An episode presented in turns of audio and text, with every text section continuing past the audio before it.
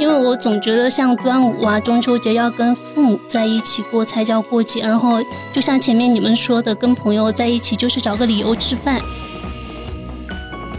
嗯而且比如说像父亲节、母亲节的时候，会觉得反而没跟爸妈在一起不会这么尴尬。就如果那那两天过节的时候，刚好你跟你爸在一起，然后感觉做点啥不做点啥都不对对太合适对。因为我首先觉得生日这一天对别人来讲没有什么，没有什么意义，只对你自己、对你的父母有意义。对，嗯，既然你在公司切的这个蛋糕，你就职业一点。仪式感就是一次低成本的重新做人的机会。仪式感可能是对独立个体保持温柔和共情，然后形式感的话，可能是对集体主义饮料保持警惕和怀疑。日常生活中会有很多小的仪式存在，这种仪式它并没有困扰你，反而是让你过得之所以叫你跟别人不一样，就是因为这些事。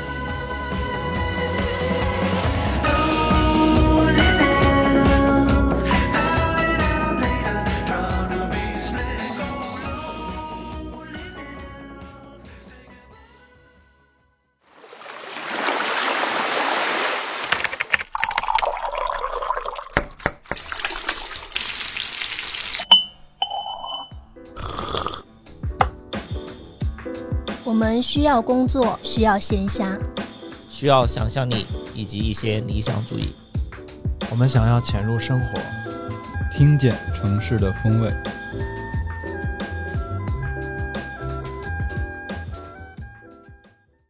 Hello，大家好，欢迎收听最新一期的鲸鱼赫兹，我是主播挂美。我是秋鹏。我是 House，我是乐克，这期节目上线没几天就是中秋节了，所以我们想借此机会跟大家聊一聊过节的仪式感。哎，你们中秋节是怎么打算的？今年中秋啊，对，难打 我以为你问我以往都是，今年没想好，可能会回家吧。我是这样，就是我妈每到中秋节的时候，前几周打电话就开始疯狂暗示，哎，那个中秋你们有什么安排啊？他家里都定好了，可能你大姨啊他们都要回来聚，人还挺全的呀什么的那种你。就说那行，你们正好聚一聚。我一般都是我会提前几个月跟我爸说我要不要回去，这么早啊，春节的时候就把这事儿定了是吗？一年的 KPI 就是对，就不管是中秋节还是端午，对我们来家来说就特别重要。然后嗯只要打电话就会聊起最近一个节日，嗯，我一般会说我看我能不能回去。嗯，因为现在你就很难控制嘛，对，你那么早就给他了期待，你觉得我回去不了，就有点嗯会，有点失落。但只要疫情不严重，我应该会回家。你们怎么打算？我我还好，就像我这种怕耳朵一般，一一般一般可能都要跟我们家属去他们家，而特别是像端午、中秋这种，可能都要去成都、四川这边，可能要去丈母娘家什么之类的，啊，而且他们家可能要会人就聚的更多一些，就还是像刚才乐师傅说的，就会提前。比如说他们会打电话暗示，比如说你们中秋是要回乐山，还是有没有什么其他安排之类的？我本来想的是乐叔去哪儿我就去哪儿，那我回家你你不能对，但他刚才说了他想回家，我突然不知道我干嘛了。中秋，我也没定呢，因为我觉得反正这两年特别魔幻，什么事儿都没法定。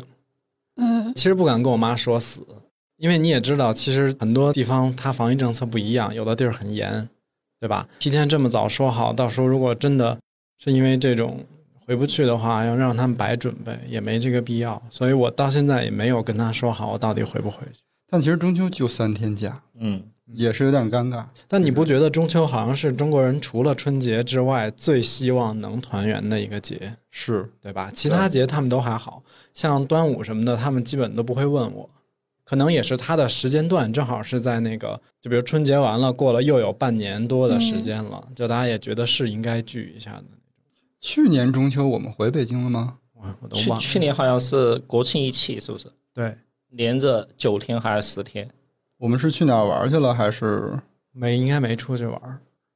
哇塞，就是去年的事儿，吧，你们。好像是去去新疆了，是不是？没有不是啊，去新疆去年夏天六月哦份，那如果不回家，你们会打算干嘛？不回家，可能就借机找朋友短途的玩一下，要不就是在家吃吃喝喝嘛。可能我甚至觉得，其实中秋如果不回家的话，这节对我来说就没了，因为我不觉得出去玩是等于过节，我嗯我不接受这种形式的过节。而且三天也是也什么也很难，因为去年是连着国庆，所以它会过在一起。就如果每年中秋赶上国庆一起的时候，它还就隆重一点，因为时间很长嘛。但如果三天，其实也干不了啥。而且本身现在大家有一个逆反的心态，就是挺讨厌那种倒休的，对，就是有点麻烦。原本应该休息的没休，结果补到前面去凑一个长假，嗯，还管控。嗯，没。但今年其实还好，今年也不倒休，今天就是正好是连着周多放末。一个周一。对。但是如果就是不回家的话，你们也会在中秋的前一天晚上，或者说中秋节那一天，邀请朋友来过节吗？我觉得这个只是找一个喝酒的借口罢了。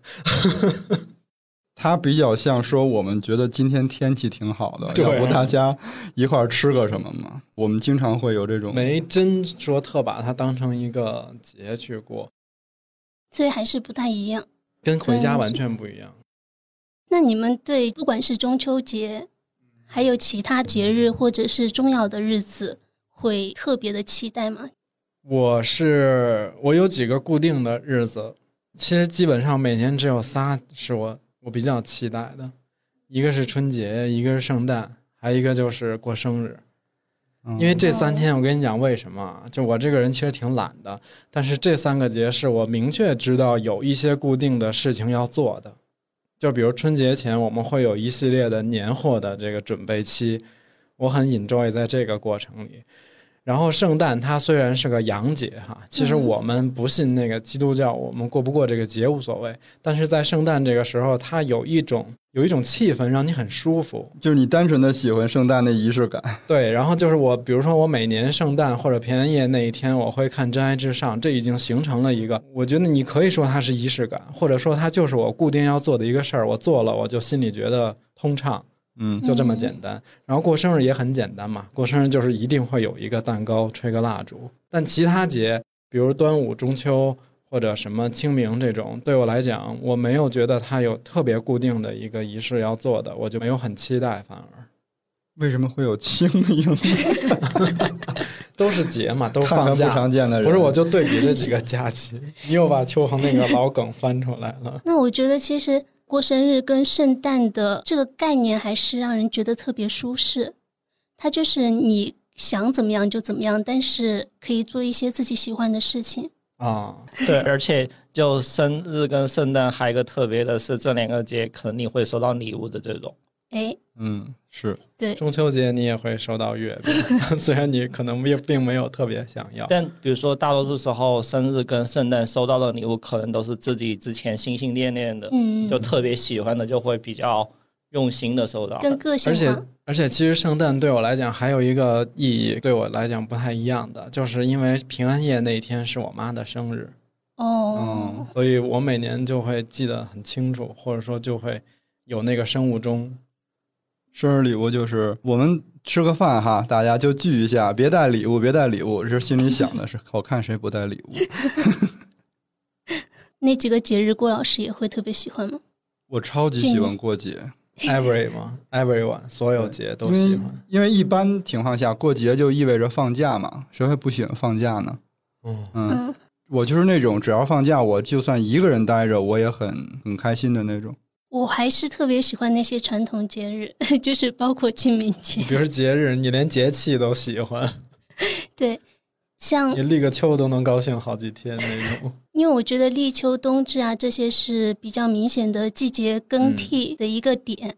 然后传统的节日就是像像端午跟中秋，端午是因为我很爱吃粽子，我觉得那段时间就可以吃到很多的可粽子。是现在粽子不是每天都可以买到，是这样，但是那个时候包的更新鲜一些，对它的吃起来还是不一样。包的更新鲜但但比如说像月饼这种，你平常吃的月饼就会觉得它只是一个糕点，但我不爱吃月饼，中秋吃的时候，就会觉得它是一个节日的一个东西。氛围你知道为啥吗？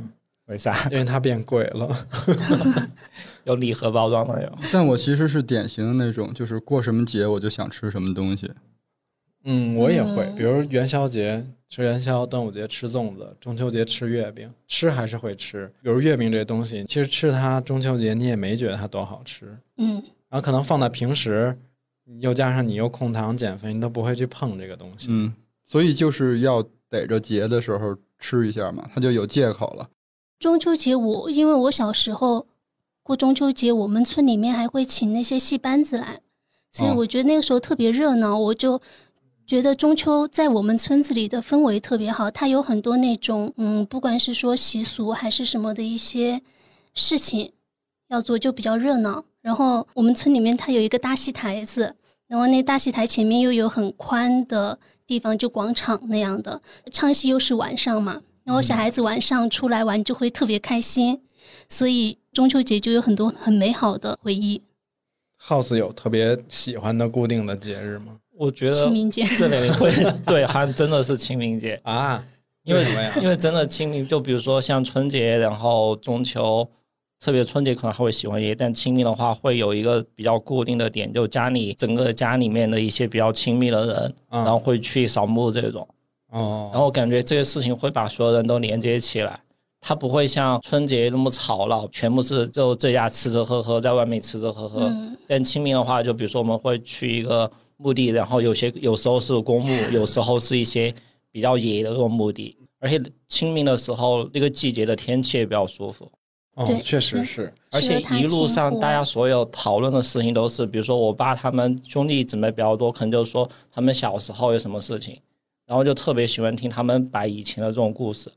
而且好像清明确实跟其他节的气质是不一样的。就是清明你，你比如说大家一起去扫墓或者去踏青，你不会做一些很聒噪的行为，它是一种相对来讲要严肃跟清静一点的氛围，就不会那种七嘴八舌呀什么的。而且现在会觉得清明去扫墓这种，它不是一个悲伤的事情，大家已经习惯了，可能就是一个祭祖。现在一般会清明，然后春节也会去嘛，但清明的时候去就可能有二三十个人。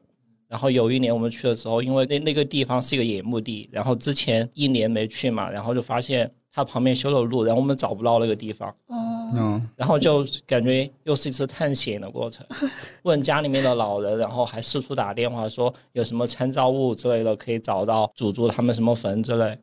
哦，就还真是，我刚才为啥有这个感觉，就是因为其实有的时候去参加清明节这种家里人聚起来去扫墓，像我爸妈他们兄弟姐妹挺多的。你说日常生活磕磕碰碰啊，意见相左的时候也挺多的，偶尔也会闹别扭吵架。嗯但是清明这一天大家聚在一起，比如说是为了祭奠上一辈或者再上上辈的人，就大家性格会收敛起来。不会说那些有的没的的乱七八糟的事儿，而且带着这个目的在一起聚的时候，大家就会很 peace。为什么我们在中秋节的时候有那么多对对清明节要说的话？这些全是传统的节日嗯啊，它是很早之前就流传下来的民俗，算是从民俗演变过来的一种庆祝方式嘛。嗯，约定俗成要做的，但还其实还有一些其他的重要的日子，哎，比如说，我有一个点，就比如说。我也是我一个疑问嘛，比如说像嗯每年可能有父亲节、母亲节这种，你们会给自己的爸妈发消息或者打电话吗？我会发一条微信，就比如“老爸，父亲节快乐好朴实，哎呦，不行，这种我说不出口。但我现在一般就会，比如说给他发一个红包，然后就说爸，就节日快乐这种。但嗯这两年还有一个一个比较疑惑和让我觉得尴尬，比如说结婚之后，”啊因为哦，也要给老丈人发，对，而且我跟我们老丈人，因为可能就我们只是扯证嘛，就还没有正式办，所以说一直都没改口，都凭着还是叫我哦，叔叔。你还没有改口？对，都还是叫叔叔阿姨。没改口是为什么？他没有办没有办那个仪啊，式，就式就就是仪式上有一个改口茶茶喝茶改口红包还有个哦，没拿出来就是改口。对 就你请他喝茶，然后他要给那你每次发那个红包是提醒他们是不是？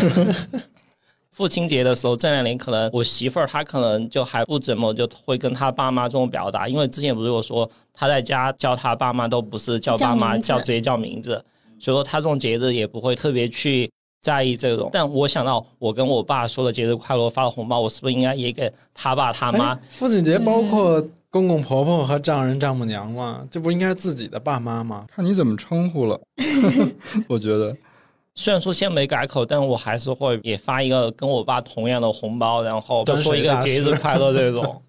我倒是没有嗯特意要发微信或者打电话这种，我主要是红包吗？因为我跟我妈每周固定的礼拜六或者礼拜日，如果正好赶上了，我就打电话的时候说。嗯，就比较自然一些。对，但我发现我很少跟我爸说这些，我还是跟我妈说这些比较多一些。那你平时跟你爸视频吗？不，就他不露面的，他偶尔露面，在我妈的电话里。哎，我也是，就是我我也不会主动给我爸拨电话，除了真的有某一件事儿要找他的时候，打电话日常闲聊唠嗑也是给我妈打。但我会嗯 Q 他，我说那老郭干嘛呢？你给我照，你给我照照。嗯而且比如说像父亲节、母亲节的时候，会觉得反而没跟爸妈在一起不会这么尴尬。就如果那那两天过节的时候，刚好你跟你爸在一起，然后感觉做点啥不做点啥都对对合适对。哎，那有一个问题，就是因为过节它有固定的某一天嘛，你们会特别喜欢在那之前的一段时间，就那种准备或期待的心情，还是说当天吃那个蛋糕、吃那顿饭的时候？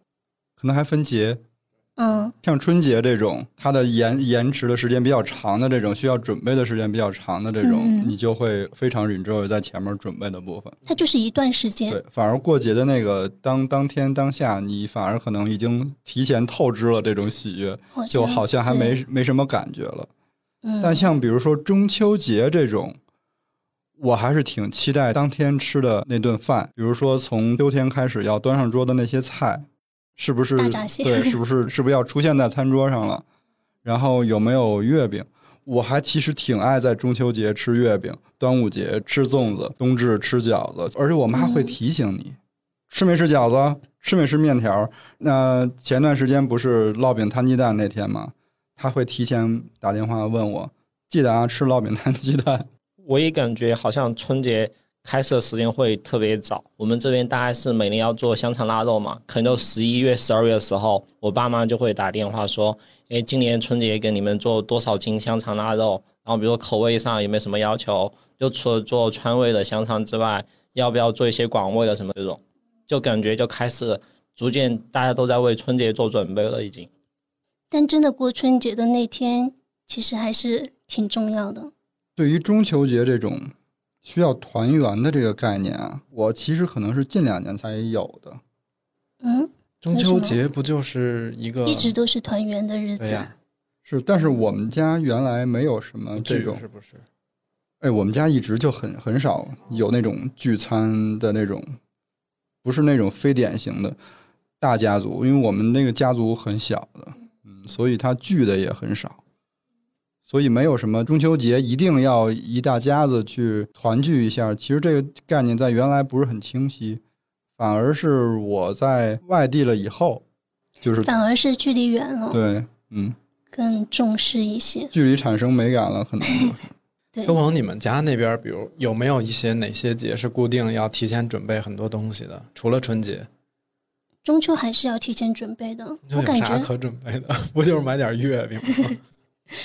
那买月饼你也要提前订好啊，然后可能你要提前准备晚上要做的那些食材。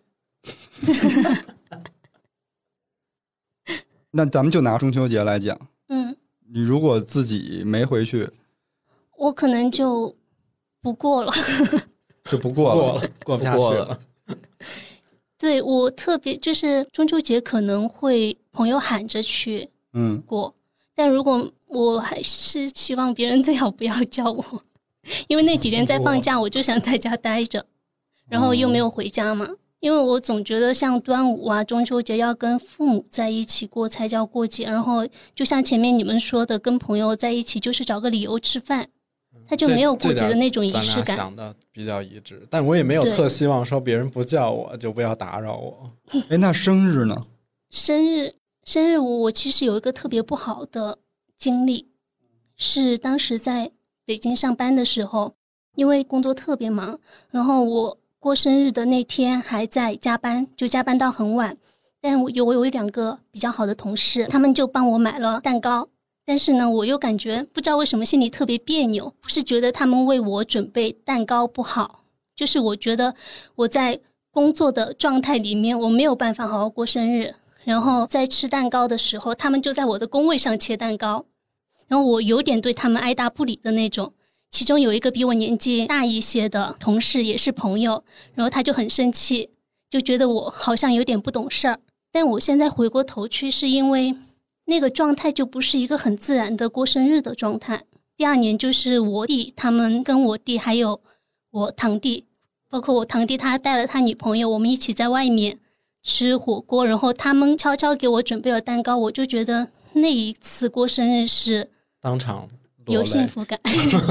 所以还得是亲属给过生日，他所以你看，才高兴。同事给过生日这个事儿就不成立。不是，我觉得主要是因为当时的状态不好，就那段时间也特别压力大，所以就会、嗯，可能跟当时的心境没办法享受过生日的关系。对，但我觉得可能还是有一点不懂事儿。因为那时候年纪小，对啊，因为我觉得不管是钉钉提醒也好，还是什么原因让人家记住了你的生日也好，嗯，他还是有想过。对，嗯。而且那天就特别糟糕，我在做一个东西的时候，不知道是手机还是电脑突然死机了，哦，没保存，就是情绪上，对，对，什么都不对的。哎就是受情绪的影响。但对但我是一直以为，就生日是一个比较私密，还有比较亲密的一个节，就可能要跟好朋友或者说家人过。因为有些我们有些朋友平时也偶尔会在一起玩，但也不是特特别熟。就他们过生日的时候喜欢大办，比如说办几桌，然后很你说是过大寿吗？就不是六十大寿，就每不是年平时都这样。对，就平时就我们这个年纪，就他过生日的时候就喜欢就叫二三十个人，然后吃饭，然后还要唱 KTV 这种这我不行。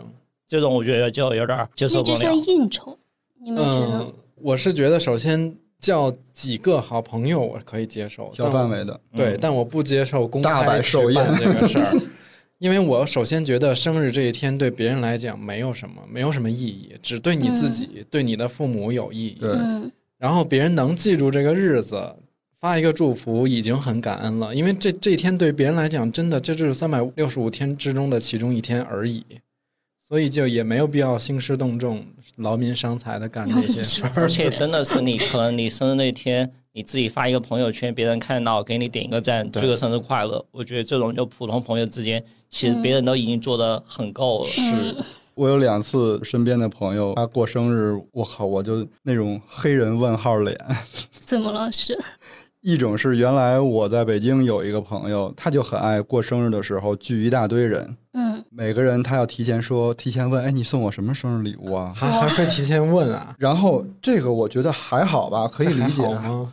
但他会把每个人送他的礼物拍张照片，在他的朋友圈晒，说这是谁谁谁送我的礼物，那个是谁谁谁送我，的礼物。你这在过去就是那种唱出来的，哎，就是张三三百文，对对，而且这种就特别像有些过生日的时候，比如说在 KTV 里面，他现场拆礼物，送了一个什么东西，谁送一个什么东西，有时候大家可能还会哎，比较。我没有这么办过，可是我经历过这个，就是参加别人的那种生日生日趴，对，就现场拆礼物。我觉得现场拆礼物我也可以，因为对送礼物的人其实是挺礼貌的一种行为，现场拆礼物。嗯嗯嗯，嗯，但晒出来就不一样。但是那种晒就很明显的那个，不，你那首先提前问了，动机就已经不纯了。对，你管着我送你什么吗？而且现在好像好多有时候送生日礼物的时候，比如说一起去参加某一个人生日聚会，会比如说我们几个人都熟，我们几个人凑钱买一份大的礼物，嗯，哦这种就其实就比较好嗯。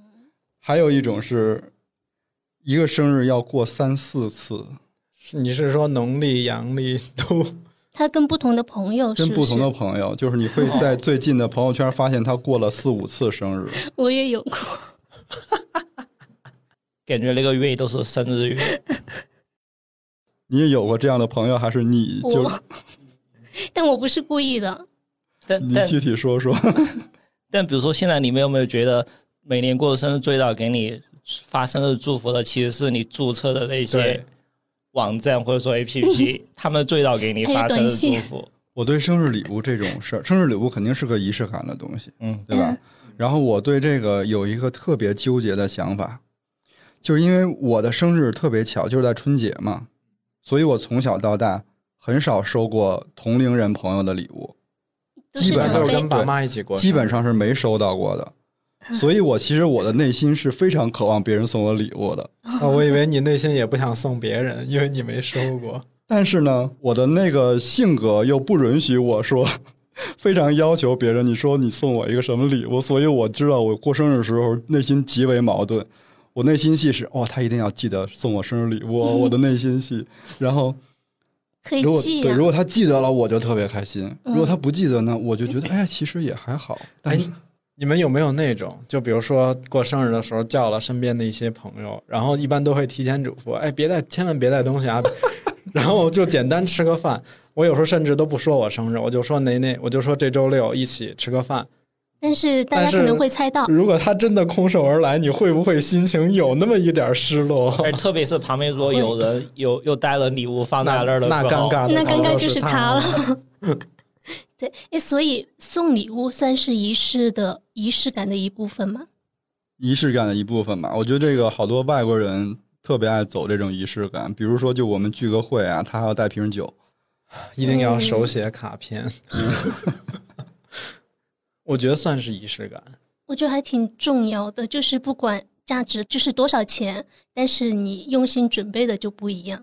这种就是真的是好朋友之间的，不然如果你们关系稍微的有那么一点儿半生不熟的，就很容易拿那个金钱价值去衡量他送的礼物。嗯，他们不是有些不熟的收到比较贵重的生日礼物，但他那个礼物虽然说金钱很贵，但他不是很喜欢隔两天就挂咸鱼这种。我以为拿着小票直接去退。就如果拿过生日这个事儿举例来说，我觉得其实从选礼物这个环节，真正仪式感已经开始了。对，我也觉得。你在选的时候，如果真的是好朋友，你是想用心的去送一个东西，你一定是有很多考量在里头，嗯因为挑礼物这个事儿太难了。而且有时候我我最近的一次经历是我给我最好的朋友挑礼物嘛，另外一个朋友说那天一起吃饭，我还没有意识到什么事情，然后他们给了我反应，然后我才意识到哦是他生日，我都忘了，就留给我准备礼物的时间很短。但是我觉得如果是好朋友的话，你还是能够比较快的找准那个点，就选到他其实会喜欢的礼物，因为你对他够熟悉了，你的选择就更准确一点。对，有些时候你非常熟悉的这个朋友留给你准备的时间不够，头两天告诉你明天吃饭啊，你就知道我一般都是这样，因为其实我不希望别人太累，因为这件事儿。所以你就会收到一个延时满足。前两天乐师傅过生日，然后我给他买了礼物，现在还在清关。但我觉得是好朋友之间，就是那个时间真的没到，真的没关系。前两年我跟我们媳妇儿买生日礼物的时候，也还是在路途都没收到嘛，就是说先把那个图片打印出来，装在一个信封里给他你们。两个，你们你我觉得这个也很，天哪！这个很用心啊。没有，就现在我对生日每年特别期待，就是可以收到一个就我们家属给的一个礼物，而且就可能这个礼物是我一年中就特别期待、心心念念很久的，就比较贵重，平时又舍不得买什么之类。我以为这件事儿会是你家属期待你做的。互相期待吧。对，现在是鲸鱼赫兹的广告时间。嗯、今天要给大家推荐一款中秋限定茶礼，送给自己或送给朋友都还蛮合适的。嗯，没错，就是优美茶今年和米菲联名的礼盒。其实这是一个套装礼盒哈，除了优美茶传统的橡木茶书，还有一盒凤梨酥茶点，所以今年中秋是吃喝齐全了。呃，关注优美茶的朋友可能知道，就是我们每年会出一本茶书，然后它里边是二十七个茶包，二十七种都是不同的风味。所以等于说一个月喝的茶几乎每一天都不重样。然后今年这次是和米菲联名，礼盒设计上走的是极简但是很温馨的风格。嗯，另外特别还有设计了三款米菲版的茶包，在茶书里面有芭乐味乌龙、白桃乌龙，还有橙子乌龙。另外，今年的秋冬新口味柚子腐炒绿茶，如果购买茶书就可以抢先喝到。通俗来讲，腐就是锅嘛，所以这款绿茶是有炒锅香气的，主打柚子和板栗风味儿。天气如果再冷一点的话，喝起来会特别治愈。除了刚才说的单独的茶酥，然后还有一个呃搭配方式是茶酥跟凤梨酥的组合。然后凤梨酥的话，呃，一共一盒里面是八枚，四枚是乌龙茶味的，四枚是煎茶口味的。然后它的风味都是在饼皮的部分，嗯，甜度比较友好，馅料中都是土凤梨，土凤梨的纤维感十分饱满，建议大家可以跟优美茶搭配在一起享用。然后这次联名主题是 Nice to meet you，认识你真好。优美茶为礼盒专门设计了一个米菲的卡片，嗯，然后如果送人，亲手写几句祝福，为重要的人将仪式感拉满吧。那最后就祝大家中秋节快乐！吃好喝好。那哎，那你们除了过生日这种，我们比如说像一些圣诞呀，或者其他节，跟好朋友或者跟家人在一起，你们是那种会擅长营造这种仪式感的人吗？嗯，我超会，我超擅长的呀。你应该深有体会吧？因为你你不是负责办公室每一个人的过生日的环节吗？但我我就不怎么擅长，所以你知道我为啥对别人没要求，就是因为我自己首先做不到，而且反正这个事儿我说出来就觉得有点奇怪哈，觉得我这个人有点奇怪，我有时候有点膈应这种事儿，就不是真的说讨厌或者怎么样，什么事儿？就是那种太意外的东西，我没有很期待惊喜这件事儿。然后如果过于惊喜了，我反而会觉得不舒服。也可能是因为我我是学数学的，我其实比较喜欢任何事儿都是在这个逻辑范畴之内的，就是我不太喜欢有意外的东西出现在我的轨迹里。仪式感和惊喜，我我觉得可能还不是特别一样。有的时候不一定发生在我们身上哈，嗯，但你会看到一些因为要创造仪式感，用力过猛，就造成了所有人都尴尬的局面。哦，我脑袋里的一个经典画面就是在楼下摆一圈蜡烛，然后我 弹吉他表白。如果是我假设是那个女生被表白的人哈，嗯我可能这辈子要拉黑这个人。我觉得这个在求婚的时候表现得特别明显。而原来我都没有什么，比如说求婚之前还有一个仪式这个概念，我是从我弟那儿建立的。之前我弟跟我那个弟媳妇儿，她求婚的时候，提前去跟那个北京北京不有一个天街吗？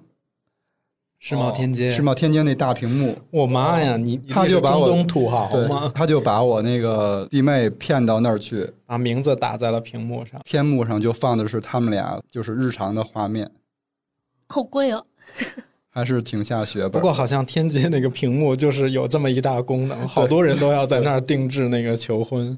有很多像成都这边商场里面也会有那种嘛，就可以专门找一家策划公司，他会帮你做好，就只需要你去参加就行。而且比如说，特别是商场，他们在一楼的那个大堂里，周围围了一圈，围了一圈人，感觉他们也不是就完全是看稀奇这种。哎，所以你们能回答一下我，就这个事儿的意义到底是什么？我不是 diss 或者反对哈，我就是想问问，说这种心理他得到的是什么东西？呃，喜欢惊喜的人吗？还是就比如说像准备这种仪式感，盛大的仪式。惊喜这种盛大的仪式。因为我是觉得遇到这种事儿的话，我希望我们两个如果是特别好的这种关系，我希望咱们俩有商有量，就把这事儿办了就完了，不需要经过太多外人的见证。哦，太多外人的见证啊？那你就还说是那种公开出行的场面，是吧？对，我觉得关起门来怎么浪漫都不过分。所以就是你可以同意关起门来的惊喜，或者说好朋友小范围内的不被人看、不被外人看见。但这好朋友可能不能超过四五个，就是嗯再多已经也算公寓了。我跟我们家属结婚的时候，之前都没有求婚，然后那天我们去扯证嘛，就我们是儿童节六月一号去扯证，嗯，然后早晨我们临出门的时候，在去民政局的路上，他突然给我说：“你给我写一封写一封文字的一封信什么之类的。”然后在路上我就从出门开始一直在手机上写，而且就到了民政局我们都没进去。他说：“你把这写好，写完没有？写好之后给我看了，我们就进去。”然后就结果还写的挺长的，还好像是那种要先签合同再付款的。哎，我感觉很觉在意这个，我感觉你媳妇儿还是挺挺注重仪式感。挺要这些的。但我和他都比较像，我们都不是特别喜欢特别公众，让大家都参与进来这个。House 说那种我是接受的，就是我觉得我们两个人之间可以通过任何方式去塑造这种仪式都没有问题，只要两个人接受。特别是怕就因为两个人的事情就影响或打扰到其他人。有一年我过生，他爸妈专门来成都，就问他提前问他，就说我们那天有什么事安排没有？然后结果他又说漏嘴了，说说我要过生日。本来我以为是我们两个人在家里面吃个饭，然后收到一个他送的礼物就好。就我下班回去发现他爸妈都在，而且都在送的礼物就是爸妈，都在很忙碌的做菜做饭，然后我就觉得那天就特别尴尬。我解释刚才乐师傅那个问题，就是因为每个人的性格其实不一样，有些人需要别人见证，或者说是我希望在别人面前炫耀我们两个的关系。其实我倒不觉得这个事儿有对错和高下之分。我觉得仪式感这个东西是属于自己的，你自己舒服就好了。我觉得它里面肯定是包含了自己的感情，然后嗯又希望有一些形式。我觉得仪式感就是一种需求，或者说它可能是人生中的很难出现的几小波峰值体验吧，对就是它就是人生的一个小高潮。就是让你的就是日常生活中比较普通的那一刻变得不普通嘛。对，就是之前有有一个作家，他对仪式感的定义，其实就是，比如说，如果人生就是一一列火车行驶在轨道上，它是有既定线路的，嗯那仪式感就是突然出现的小意外、变道或者脱轨这种。然后你会看到不同的风景，这是意外，我天哪，那是意外吧？没有，他就是说仪式感其实就是要打破你常规的这个既定行驶的道路。它就像生活里的涟漪一样的，就弄出一点动静来。之前看到有一句话还挺有意思的，他说仪式感就是一次低成本的重新做人的机会。哇低成本，我想租一天街屏幕也挺贵的。低成本的重新，因为仪式感有大有小，仪式有大有小嘛这倒。是。嗯，而且仪式感，你把仪式感这个字拆开，其实前面的仪式跟后面的感，感就感其实主要是当下你每个人的哦主观体验情感、情绪，然后你的感受这种。就像刚才郭老师说的，可能每个人他的感受到的情绪感受会不同，所以说仪式感他要的过程可能也会不一样。嗯，S M 也是仪式感。这节目都变味儿了。人家说仪式感有三个进程，其实很好理解，嗯就是你首先要从日常生活中脱离出来，嗯。先脱离一下，然后做一些跟平时不太一样的事情，嗯。但是做完这件事情之后，你又要回到日常生活的那个世界里面去，但是当你再回到，你可能就不大一样。如果那个仪式感是真的对你有触动的话，刚刚说到的一些，我觉得有一些，他如果拿捏不好，就可能会变成一种形式，车祸现场，也不是车祸哦。现场，我就觉得它就是一种，可能会是一种走过场的。那就变成了形式化。哦，对，这我深有体会。我不是咱们公司每个人过生日，我都要给他们订蛋糕吗。嗯，现在那个订蛋糕，大家吃蛋糕这个环节都已经变成快闪了。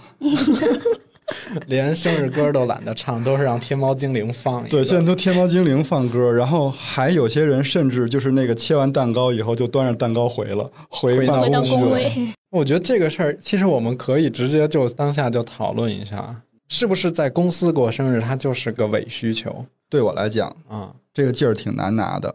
你这样，你作为负责人力，你你想想，你为什么要订蛋糕？你的心态是啥？哎，最开始是怎么会想到这个？是一开始就是有吗？定的，一直就有。最开始给大家订蛋糕，就是我觉得大部分生活中待的时间还是在你工作的这个环境，嗯，所以我们都认识这么长时间了，我应该给你就是弄不了那种盛大的 party，至少也买个蛋糕，大家意思一下。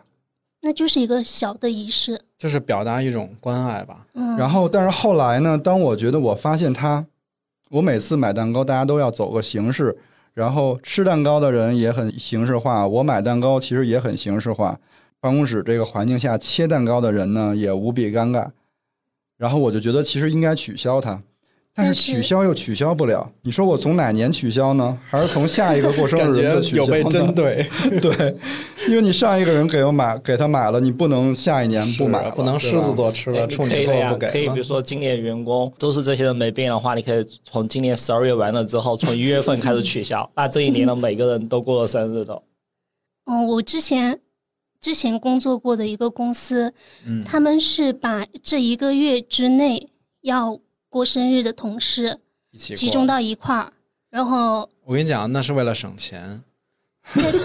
但但是他会他会买很多那个除了蛋糕之外的东西，就相当于大家一起吃一顿，但是那一顿又不是像我们出去吃一餐饭那样的，比如说会哦买一些小龙虾，茶点，哦，对，烤，鸭 这样的还是有点 heavy 的。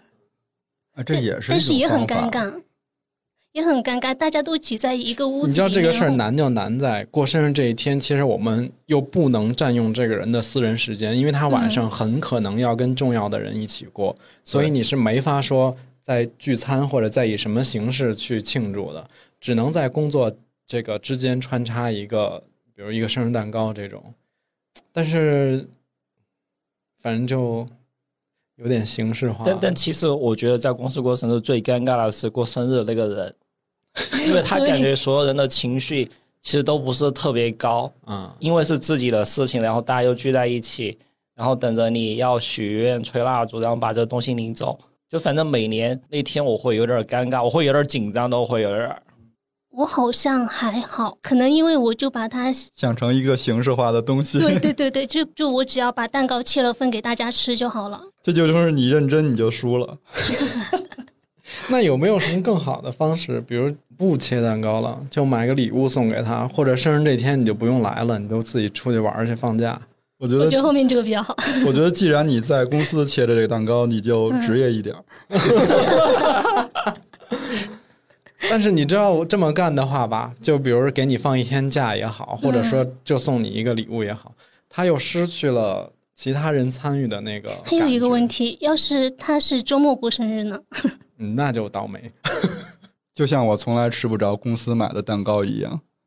而且我发现我对“蛋糕”这个词的一直的理解都都觉得蛋糕就是生日蛋糕。就我记得小时候有一次嗯特别小，就我们家好像跟外面人吃饭，然后当时吃火锅，当时不是特别能吃辣嘛，然后突然有个人说，他说看我不能吃辣，说我去给你买一个蛋糕，我当时就好兴奋，就说就想就居然可以不用过生日就可以吃生日蛋糕，结果最后他买回来的是那种糕点，就不、哦我我之前想一个鸡蛋方块的那种蛋糕，就可能是你以为是奶油蛋糕？对，我以为可能是一个圆的，有蜡烛，我当时就好兴奋，就特别激动，就很期待最后期待值拉满之后掉然后在地下。就后来我一直就觉得蛋糕跟生日蛋糕是完全是划等号呃的，他给你买的是一角的，对不是一角，不是一角就是一个那种什么传统蜂蜜无水蛋糕。就是鸡蛋糕 糕点那种就什。么凤梨酥啊什么之类的。天哪！你知道，像我虽然没跟我爸妈住在一起嘛，他们在北京，呃，凡是我爸或者我妈过生日，我都一定会订蛋糕，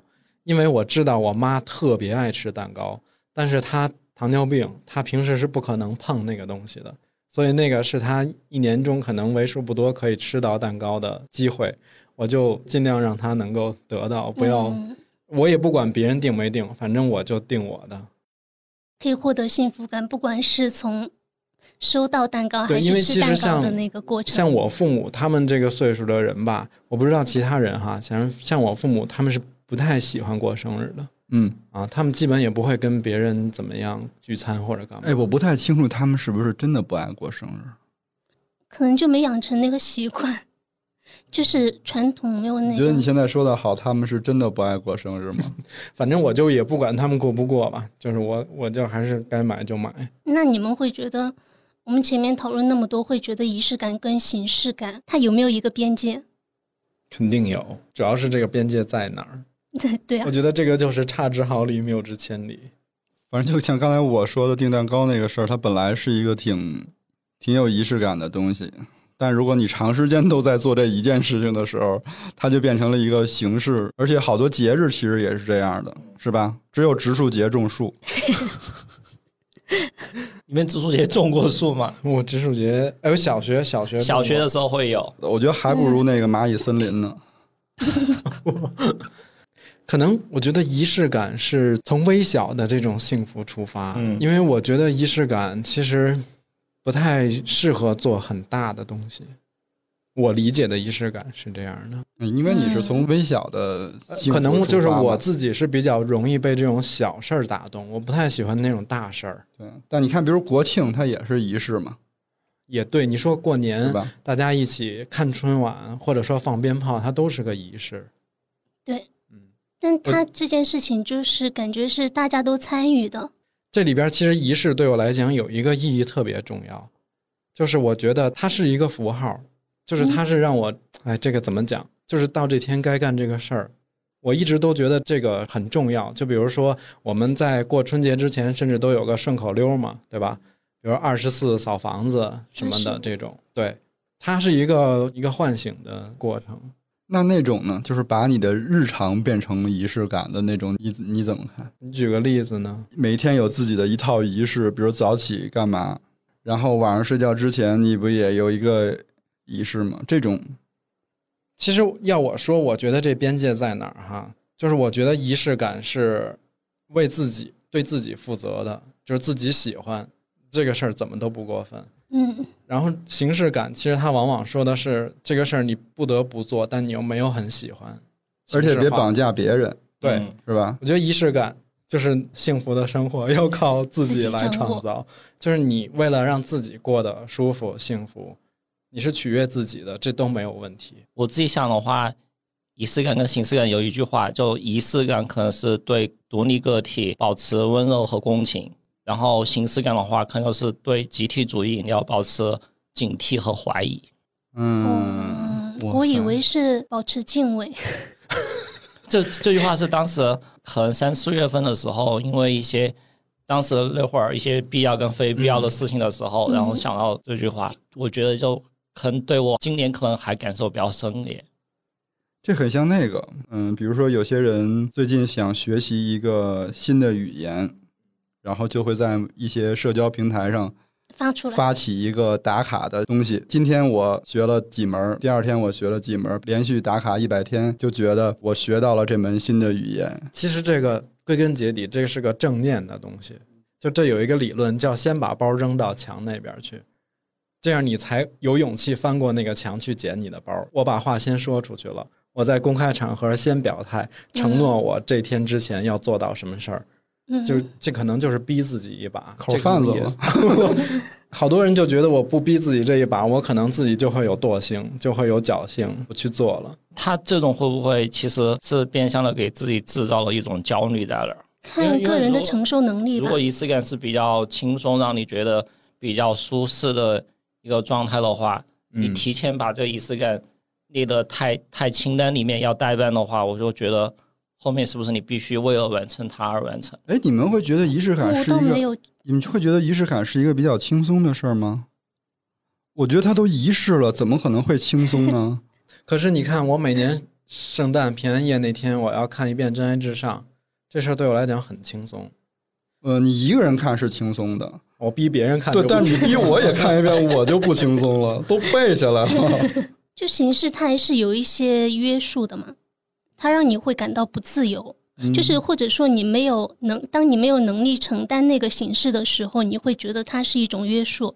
当你有能力，就像你看《真爱至上》那样的，你是不管是你有能力，还是说你真的享受它，它就是仪式。我其实本人对仪式感就还好，但是嗯自当我看到了那个豆瓣有一个叫“反仪式感”的话题！里边那个帖子，我靠，我觉得我必须喜欢仪式感，为什么？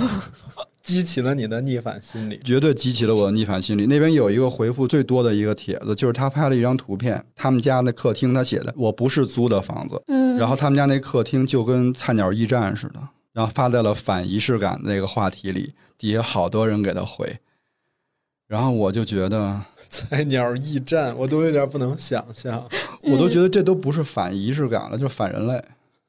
就那是一个生活空间呀。所以我就觉得这里边也也有一个挺好玩的一个可能值得探讨啊，就是为什么有些人非常喜欢就是仪式感的东西，就有些人非常反感仪式感的东西呢？我觉得倒是一阵一阵的，就是因为前些年提仪式感特别多，然后可能大家觉得你会以各种名目去营造一种仪式感，他就觉得那个太频繁了，有点审美疲劳的那种感觉。但是你没觉得越对立的事情反而就是本质是相同的吗？就像你在豆瓣上发一个话题，说我反仪式感，这事儿本身就挺有仪式感的。这个是无政府主义的悖论。他就是对特别郑重其事的做一件事情的一种叛逆的感觉。因为我觉得现在大家不管什么年龄段，还是希望过得更随性一点，但是大多数那种。就仪式感，它都有一些约定俗成的，或者说，嗯，是一段时间比较流行的一件事情。我之所以觉得这个事儿不好界定，是因为仪式感这个事儿是因人而异的，跟你的生活环境、你的能力等等有非常大的关系。就比如说，我们今天咱俩特浪漫，过一生日，烛光晚餐，吃牛排，喝红酒。你老外天天吃牛排，所以你这个事儿没办法去。拿出来公开去比较，说我这个仪式怎么样，你那个仪式怎么样？我觉得这个东西它就是取悦自己的一个方式而已。我们很容易把仪式感和金钱的概念、消费主义就挂上挂上等号，就是感觉仪式感我等于花重金做一个什么事情。其实这可能也是有一部分人反它的原因吧。我觉得就很依赖物质来享受那种。但你看刚才 House。他媳妇儿就要求他说：“我想得到一个你手写的一个信而已，这东西不没有消费主义啊，对吧？”所以，是不是大家对仪式感本质的理解就不一样了？仪式感本身这个词是好的，是特别积极的，但可能都是因为像刚刚说有一些消费主义，就比如说像一些电商每个月都有各种节，就用的太烂了之后，就大家对这个词已经没那么珍惜，而且经常会看到一些文案。就是你怎么怎么样，然后每天都是什么什么节啊这种，而而且我觉得可能仪式感它的最终目的也是为了表达爱，比如像刚才说到外国人，就他们就会经常拥抱，嗯，但我比如像我们比较含蓄的东方人就很少，比如说跟自己的父母有拥抱这个关系，下不去手，对，就可能就还是就全部靠各种传统节日，然后来维系一家人的那种亲密亲情。啊，对，我觉得就是我们其实大部分的中式的气氛还是靠这种大家在一起干一个有仪式感的事儿，嗯，来体现出来的。其实，在讨论我们要不要聊的时候，我当时是觉得仪式感好像变味了，但是真的你在就是回归本源的时候，它还真是一个挺好的。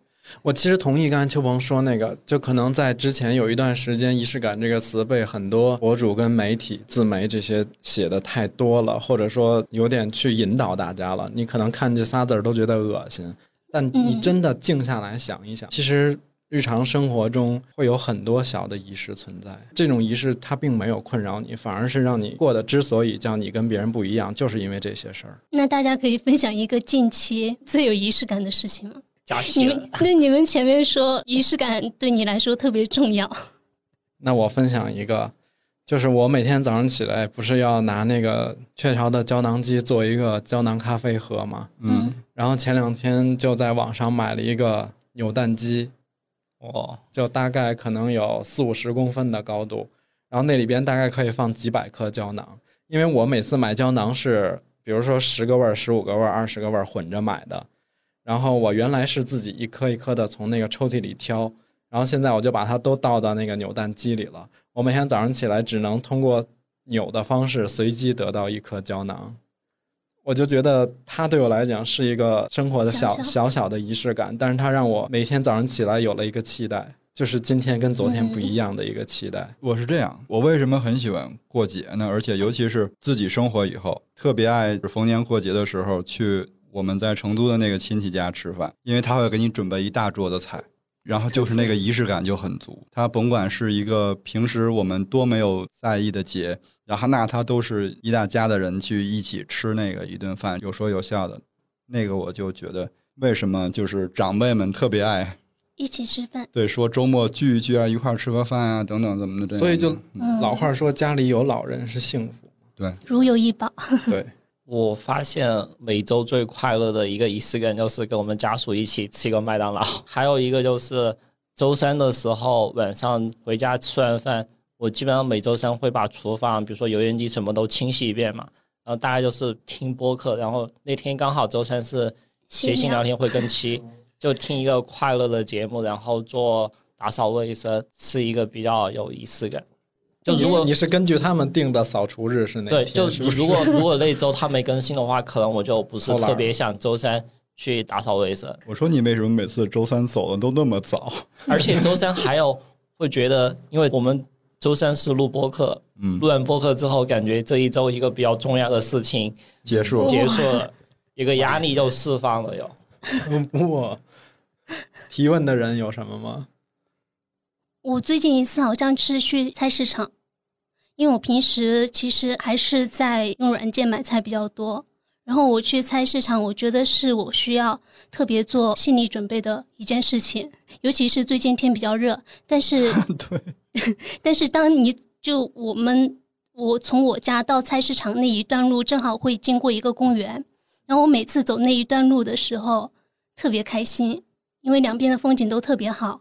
然后等你走到菜市场，你发现，诶，菜市场里面的菜就要比软件上的要好一些，而且要便宜很多，性价比很高，就会特别开心，又又重燃我感觉生活的那种希望又更多一些，那这个天气你买那么多提回来的时候还是开心的？就是痛并快乐着。今天其实我没有答案，大家也可以讨论一下，就仪式感对你来说到底重不重要？那我们今天就聊到这里吧。还要提醒祝大家中秋节快乐。我祝大家中秋节快乐。我祝大家吃嘛嘛香。我祝大家中秋节快乐。那我得想一下，祝祝大家中秋节吃好喝好，还是跟乐师傅的差不多。嗯、如果大家喜欢本期节目，欢迎分享转发给身边的朋友，也可以在苹果播客给我们五星好评。嗯、如果想加入我们的听友群“金鱼赫兹饭前饭后群”，就可以先加微信“金鱼赫兹 FM”。那我们下期见，拜拜。拜拜。拜。拜拜。In the fruit, she fed me through the cord. In the voices coming through the wall. In the way I learned to suck and kick. In the sudden light and the waterfall. The sour milk that once was sweet. With each swallow, I could feel love die.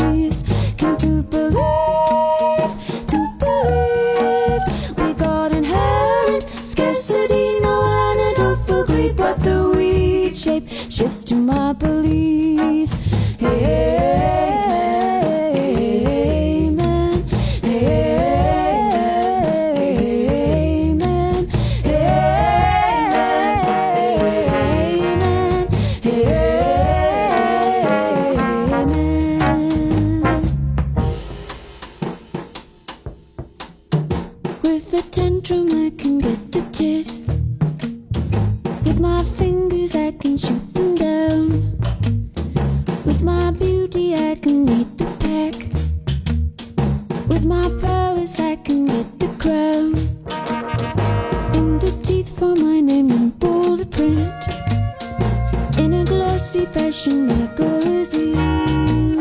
In the spotlight where I found true love.